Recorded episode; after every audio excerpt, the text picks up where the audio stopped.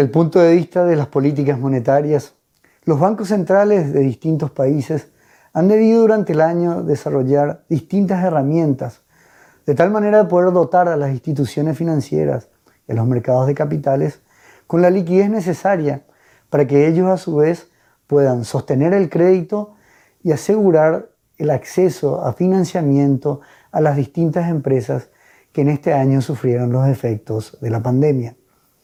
Sin embargo, un dato interesante es que también en los inicios de la pandemia, los flujos de capitales, es decir, la inversión extranjera a las economías en vías de desarrollo o las economías emergentes, han sufrido una reversión e incluso en algunos casos se han frenado, principalmente como consecuencia del mayor riesgo que estas mismas implicaban. Es decir, dada la incertidumbre de cómo iba a impactar el virus y cómo iba a ser el manejo de estos gobiernos ante la crisis de la pandemia.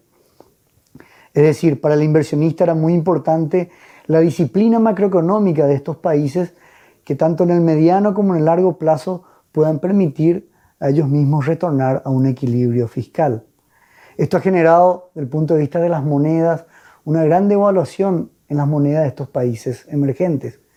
Si por ejemplo consideramos la moneda de nuestros países vecinos, vemos como tanto el real y el peso se devaluaron respecto al dólar, uno un 39% y el otro 33%. Y esto hablando del peso argentino del, del punto de vista del tipo de cambio oficial. Si contemplamos los tipos de cambios paralelos que fueron originados un poco como consecuencia de la imposición del control de cambios, el peso se devaluó un 148%. Esto es importante porque si comparamos Paraguay con los países vecinos, el guaraní se devaluó en lo que va del año respecto al dólar solamente un 9%. Esto habla por un lado de una solidez macroeconómica que el país eh, ha, ha sabido, digamos, en cierta manera ganar. Pero al mismo tiempo, en esta comparación con los países vecinos, podemos ver cómo Paraguay pierde competitividad ante ellos. ¿Y cuál es la implicancia de una pérdida de competitividad?